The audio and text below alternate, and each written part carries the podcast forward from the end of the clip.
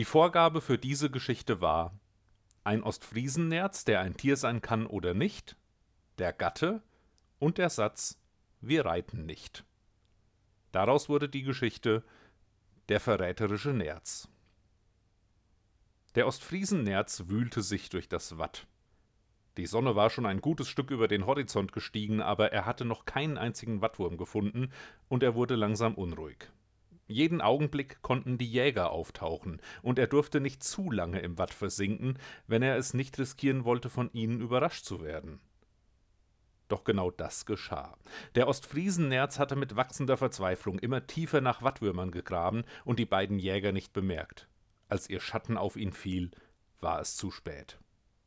Sie schleuderten ihr Netz über ihn und begutachteten ihn freudig, schätzten den Wert, den sie auf dem Markt für das seidige Fell rausholen konnten, nachdem sie das Watt abgewaschen hatten natürlich. Es war ein Jäger-Ehepaar, das den Ostfriesenerz gefangen hatte, und es entbrannte sich ein Streit darüber, ob sie nach Emden oder Aurich reiten sollten, um ihre Beute zu verkaufen. Wir reiten nicht nach Aurich, bestimmte der Gatte, doch dann sah er, dass der Nerz gestorben war. Er lag reglos in seinem Netz. Aber seine Frau bemerkte, dass es ein Trick war. Sein Herz schlug noch. Der Herzschlag pflanzte sich im Watt fort, wurde lauter und lauter.